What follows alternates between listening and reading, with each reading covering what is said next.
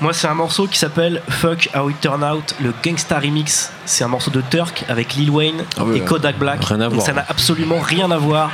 C'est du rap, de la gangsta bounce un peu country et ça rappelle les- les- l'âge d'or des Hot Boys en fait. Avec Lil Wayne qui prend la place de Juvenile et Biggie en même temps et Kodak Black qui prend la place de Lil Wayne, c'est génial. Magnifique.